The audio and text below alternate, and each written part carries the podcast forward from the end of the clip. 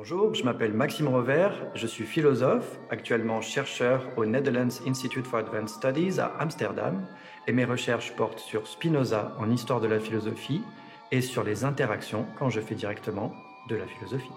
Bonjour, je suis Camille professeur à la faculté de philosophie de l'Institut catholique de Paris et euh, vice-recteur à la recherche. Euh, mes euh, travaux portent essentiellement sur la philosophie française, Bergson, euh, Peggy, euh, dont j'ai voulu faire un philosophe, euh, Sartre, et donc au fond toute une lignée issue, de Descartes. Bonsoir. Les rencontres philosophiques de Monaco, fondées par Charlotte Casiraghi, Raphaël Zagueri-Orly, Joseph Cohen et moi-même, que dirige aujourd'hui Laura Hugo, lancent ce soir une nouvelle série que nous avons appelée Qu'est-ce qui nous arrive? Je crois que la question est suffisamment explicite et concerne chacun d'entre nous, car euh, l'épidémie, la pandémie a modifié bien des choses qu'il est difficile d'évaluer. Beaucoup de choses ont été changées, modifiées dans les rapports sociaux, les rapports politiques, les rapports amicaux, mais aussi nos croyances, nos façons d'enseigner, si bien que nous allons inviter euh, des philosophes qui vont nous apporter des réponses peut-être locale euh, à ces euh, questions. Ce soir, j'ai invité à ma gauche Maxime Rovert, qui est un grand spécialiste de Spinoza, qui enseigne aujourd'hui à Amsterdam, et Camille Riquier, qui lui est un grand spécialiste de Bergson, comme ça, ça fait pendant, et qui enseigne à Paris à la faculté de philosophie de l'Institut catholique. Nous allons ce soir focaliser l'attention sur ce qui arrive euh, au monde étudiant, ou plus exactement, qu'est-ce qui arrive à la relation pédagogique entre maître et élève à l'heure où nous sommes presque tous obligés d'enseigner par, à travers des écrans où les étudiants, les collégiens, les lycéens connaissent des emplois du temps euh, totalement sporadiques, euh, y compris d'ailleurs dans les écoles maternelles où les, nos petits et nos petites sont obligés d'interagir avec euh, un maître, une maîtresse masquée ce qui pose un certain nombre de problèmes. Alors je voudrais voir d'abord avec Camille euh, comment tu constates le changement qui est advenu dans euh, la façon d'enseigner, dans la façon de recevoir l'enseignement? oui, ça fait près d'un an que les interactions ont été plus ou moins compromises, surtout à l'université, puisque l'enseignement se fait désormais essentiellement à distance. Je ne pourrais pas encore en prendre la mesure, mais peut-être que la philosophie a toujours un temps de retard comme le dit Hegel, elle ne pense qu'au crépuscule, euh, et que d'une certaine manière, on peut aussi maintenant peut-être euh, mieux comprendre ce que nous avons perdu. Euh, on ne parle jamais aussi bien que de ce qui nous manque. et quand je lis Maxime Revers, l'école de la vie, c'est justement peut-être cela qui a disparu en même temps que les interactions sociales. C'est-à-dire que dans, dans, dans, ce livre, qui pour moi est beaucoup plus qu'une manière de, de, de, parler de l'apprentissage ou d'enseignement, euh, c'est même plus, plus qu'un témoignage, c'est un acte de, de, gratitude, de reconnaissance, un grand merci qu'il adresse à ses professeurs. Dans les rencontres euh, charnelles, euh, réelles, euh, qu'il a pu avoir et qu'il a pu euh, tisser avec eux. Et c'est ce qui nous manque, si je puis dire, c'est ce manque de corps, ces rencontres, cette érotique dont il parle, euh, essentiel, ambigu, mais sans priver, si je puis dire, nous empêcherait d'accéder proprement euh, au savoir et à l'apprentissage euh, dans toute sa noblesse. Et c'est ce que je peux observer aujourd'hui. Ça veut dire que euh, les écrans euh, font écran, euh, ils sont masqués. Alors, on déplore la fin de l'autorité à l'école. Enfin, de choisir les écrans et de museler nos, nos, étudiants, c'était pas forcément la meilleure façon pour se faire entendre. Il y avait peut-être d'autres moyens pour le faire. C'est un substitut, mais il ne faut jamais oublier que c'est un substitut et que ce n'est jamais qu'une promesse d'une rencontre future. Euh, si euh, un jour le numérique se substituait à tout jamais à l'enseignement oral, réel, on verrait que tout cela perdrait de, son charme, hein, qui n'est jamais que la promesse de ce qui nous attend d'une rencontre possible. et c'est ce que j'attends aussi. Ça veut dire que lorsque je pense à mes professeurs, et, je pense au portrait magnifique que Maxime Robert de son livre a fait d'André Pessel, qui est un de ses profs, il le décrit physiquement. Euh, euh, charnellement. et quand on pense à son professeur, on pense à sa voix, à sa posture, à, à son rythme saccadé, sa façon de marteler. tout ça nous revient en même temps. Hein, et il n'y a pas d'idée qui ne soit pas incarnée. Et, et c'est peut-être la grande différence entre l'enseignement oral et, et, la simple lecture. C'est qu'on ne peut pas se souvenir d'une idée sans entendre là, intérieurement, à l'intérieur même de notre voix intérieure, la voix même du maître qui nous a parlé, et qui euh, nous empêche euh, de savoir que c'était lui qui nous l'avait appris et que nous ne le savions pas avant. La gratitude est une nécessité. Absolument. J'en profite d'ailleurs pour rendre un hommage très chaleureux André Pessel qui vient de disparaître et qui était effectivement vraiment l'incarnation du maître, une incarnation physique, étant donné effectivement sa corpulence et sa tendresse, sa gentillesse, et, je pense aussi à sa compagne Francine qui nous a accompagnés aussi dans beaucoup de nos études. Euh, Maxime, je voudrais revenir sur cette relation euh, pédagogique parce qu'il y a aujourd'hui des choses quand même assez graves. Euh, avant-hier, une étudiante de Strasbourg a envoyé une lettre ouverte à Emmanuel Macron pour expliquer son malaise, qui commence par Je suis morte. Je suis morte. J'ai perdu toute source de vitalité en étant enfermée dans ma chambre, en étant obligé d'apprendre sans justement euh, la présence physique. Alors on disait jadis que pour bien enseigner, il fallait que le corps fût discipliné, plié, silencieux. Dans ton livre, tu dis exactement le contraire. C'est justement dans, dans, la mouvance, dans la mouvance des corps qu'il y a cette euh, interaction possible. Est-ce que tu constates aussi cette, euh, à la fois cette douleur de l'étudiant qui se répercute sur le maître et cette absence de transmission possible sans le corps. Oui, bien sûr. En fait, euh, tout part d'une certaine conception du corps. C'est-à-dire que, au fond, un corps humain vivant, il se vit par attraction et répulsion. Il y a des choses qui nous attirent, il y a des choses qui nous repoussent, et on va s'intéresser ou pas à des savoirs, et donc développer des procédures pour y répondre, euh, selon ce jeu d'attraction et de répulsion.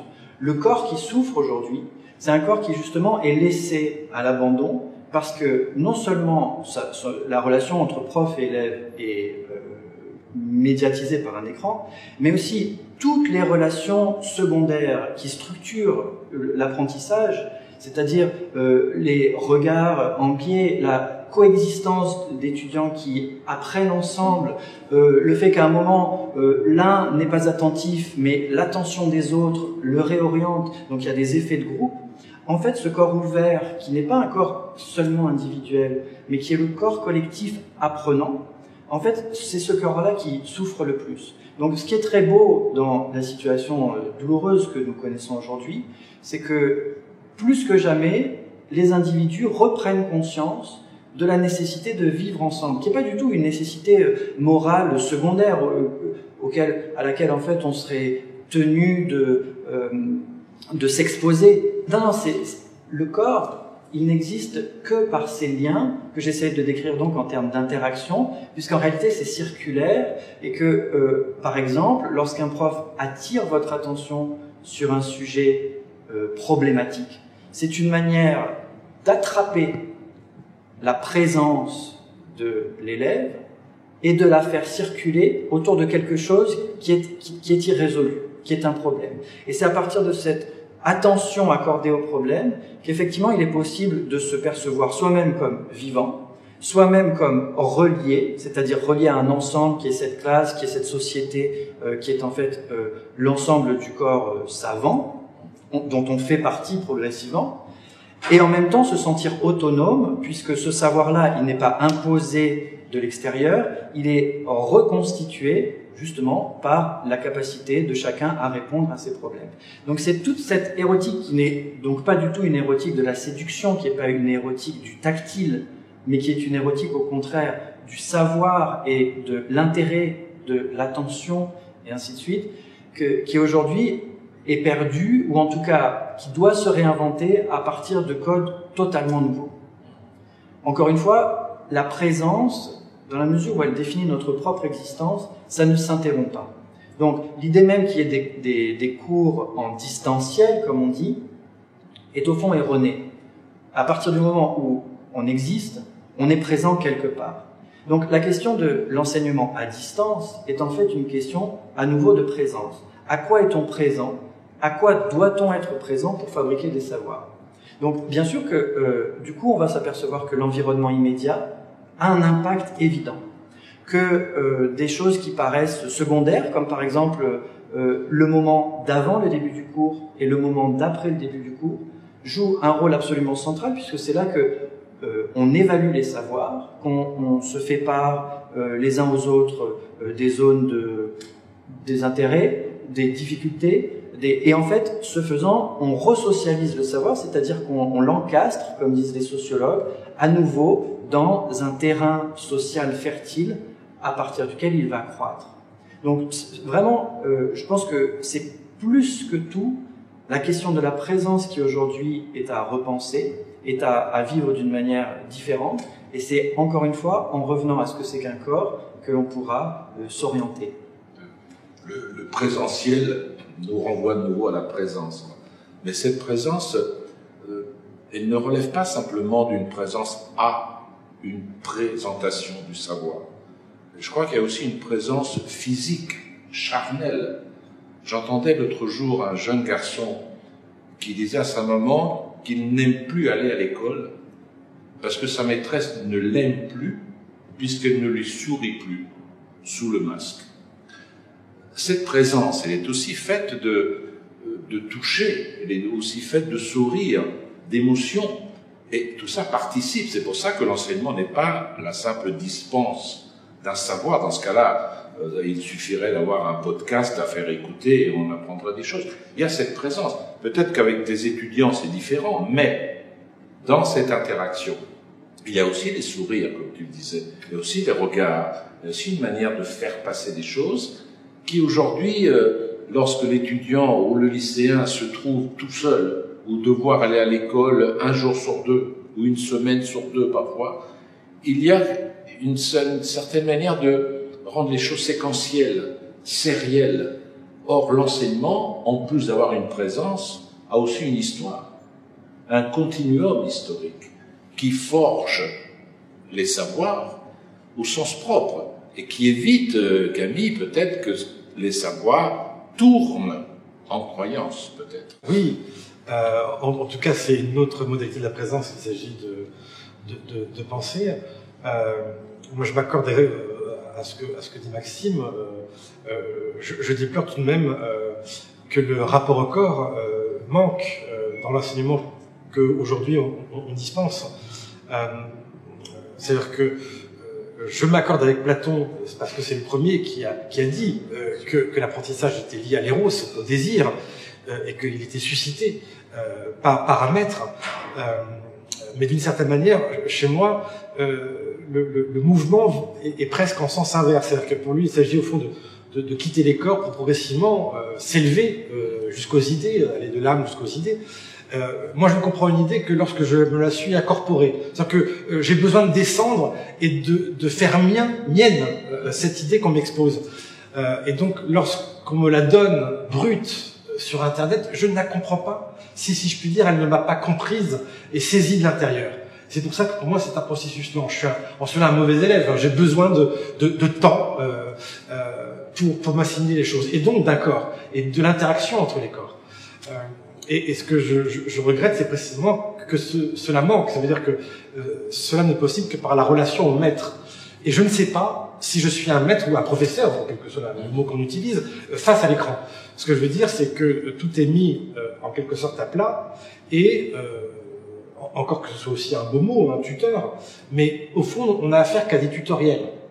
Euh, et peut-être que ces capsules vidéo qu'on adresse aux étudiants ne sont jamais que des tutoriels qui sont pour eux l'occasion d'apprendre eux-mêmes. Ça veut dire que nous ne sommes jamais que l'occasion d'un apprentissage autodidacte, euh, où, la, où, la, relation n'est pas proprement instaurée. Euh, or, euh, je ne peux pas euh, évoquer euh,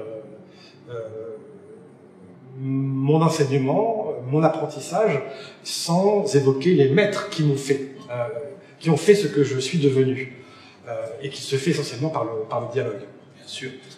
il y a un côté, je ne partage pas totalement la référence au tutoriel, parce que le tutoriel, ça aide à tenir droit. Oui. Or, je ne crois pas que le but d'un maître, c'est d'aider à tenir droit, mais c'est d'aider à tenir tout seul, ce qui n'est pas la même chose.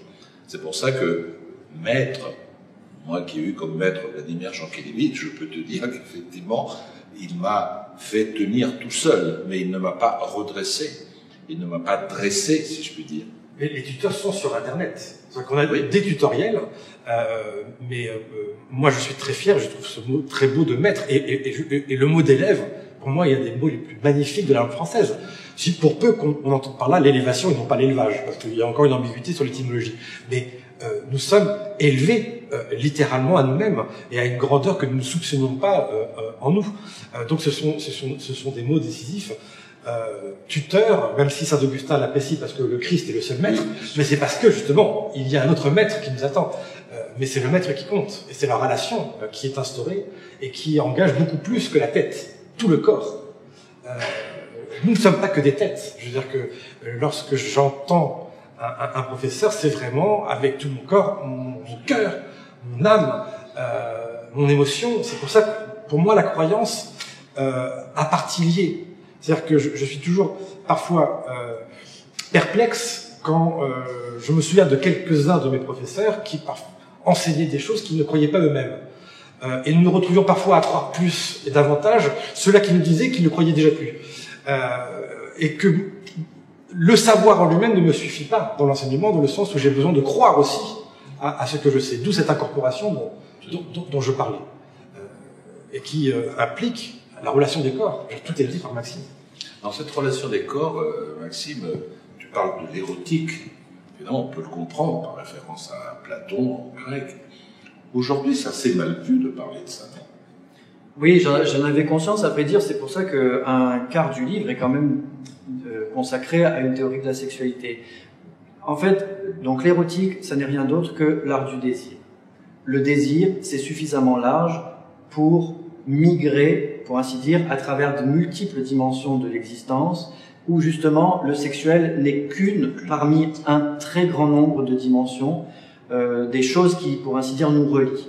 Donc, euh, par érotique, j'ai voulu attirer l'attention sur la nécessité de réouvrir, en fait, la grande boîte du désir euh, d'où sort vraiment euh, ce que j'appelle l'iridescence, donc, c'est-à-dire la multiplicité des dimensions qui ne sont pas complètement étrangères les unes aux autres, mais dans lesquelles l'attention peut justement se déplacer. Et l'idée euh, du corps dont on parle depuis tout à l'heure, en fait, au départ, ce qui oriente, enfin, ce qui nous fait sentir notre corps comme vivant, c'est l'émotion. Tout à l'heure, tu parlais justement de cette de, cet enfant qui a l'impression de, ne plus vivre euh, cette, euh, cette incarnation du savoir parce qu'il a l'impression que la maîtresse ne l'aime plus. En réalité, nous avons conscience de nos corps à partir aussi des émotions que nous ressentons. Donc, lorsqu'on parle de corps, évidemment, nous, on, en parle en disant oui, vous savez, le corps c'est très important dans le savoir, mais euh, on va pas faire faire des pompes aux étudiants. Ça n'est pas un corps musculaire dont on parle, c'est un corps sentant. Et ce corps sentant, ils sont principalement des émotions. Et ces émotions, elles sont malmenées. Pourquoi? Parce que dans une société, je dirais, euh, gestionnaire, on a tous tendance à penser qu'être un vrai professionnel, c'est faire les choses sans émotion. Dans le cas de l'enseignement, c'est exactement l'inverse qui est vrai. C'est-à-dire que on ne peut pas être un vrai professionnel de l'enseignement si l'on n'apprend pas à faire les choses avec amour. Et euh, ça, les, les, les profs de, de, tous les niveaux le savent, c'est très très très puissant dans les toutes petites classes, puisque les tout petits arrivent avec une intensité émotionnelle et justement, je dirais, amoureuse qui est très forte et euh, qui les inscrit tout de suite dans ce que j'appelle les interactions d'appartenance, c'est-à-dire qu'ils se livrent. Il faut savoir à la fois accueillir cette appartenance et en même temps l'inverser pour encourager, tu en parlais tout à l'heure, à l'autonomie. Donc on a, on a comme ça des, des, des cercles qui fonctionnent en circuit inversé, en fait, comme des roues d'engrenage, dont il faut savoir jouer. Et il me semble que, encore une fois, l'émotion n'est pas seulement le problème fondamental de l'enseignement, c'est aussi la méthode. C'est-à-dire que c'est là qu'on va pouvoir euh, réussir à entrer en dialogue corps à corps, mais sans se toucher, puisqu'évidemment, il ne s'agit pas de, de, de plaider pour euh, une école du contact. Il s'agit plutôt de plaider pour une école où on comprendrait que ce qui touche les élèves, ça ne se fait pas avec les mains, comme au 19e siècle, où on, notamment on punissait, il y avait beaucoup de, c'était beaucoup autour de la punition, hein, le, contact physique dans l'enseignement. Et en fait, comprendre que euh, ce contact est un contact d'émotion, que travailler les émotions, ça veut dire non seulement ouvrir son cœur en tant que prof, et euh, autant au lycée qu'à l'université, on entend beaucoup de choses dans les salles des profs, et on sent que les profs ont des difficultés à vivre leur amour pour leurs élèves. Et j'entends par là un amour euh, qui, est, qui est pas tellement l'amour romantique du prof qui tomberait amoureux de son élève, etc. J'entends plutôt la difficulté à accepter d'être impliqué dans le devenir des plus jeunes. Alors ça, c'est quand même le fondement de la profession. Et savoir le faire fructifier, c'est savoir entrer en dialogue avec des émotions qui ne sont pas toujours de cet ordre-là, qui peuvent être du rejet, qui peuvent être de la colère, qui sont alimentées en fait par des structures sociales qui sont bien sûr ou, familiales qui sont en partie à l'extérieur, mais dont j'essaie de montrer dans l'école de la vie qu'elles sont saisissables à l'intérieur d'une salle de classe, parce qu'en réalité, on a toujours quelque chose à voir avec ce que ressentent les personnes qui sont en notre présence. Donc il est possible, pas de transformer euh, un jeune homme en colère en un, en, euh, en un nouveau Socrate, c'est pas l'objet.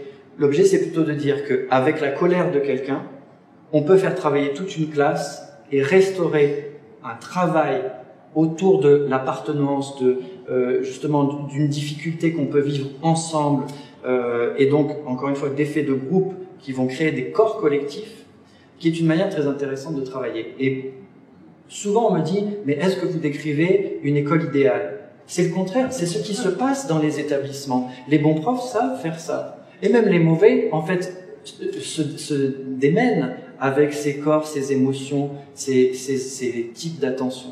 Donc je crois que retrouver euh, cette conscience à la fois du rôle fondamental de nos émotions et du fait que nos émotions sont incarnées, que cette incarnation, elle est la source de tous nos savoirs et que c'est en s'appuyant sur elle et donc à nouveau sur nos émotions et sur nos interactions qu'on va refabriquer des savoirs. Je crois que là, on a une clé pour euh, construire le monde de demain, tout simplement. D'accord.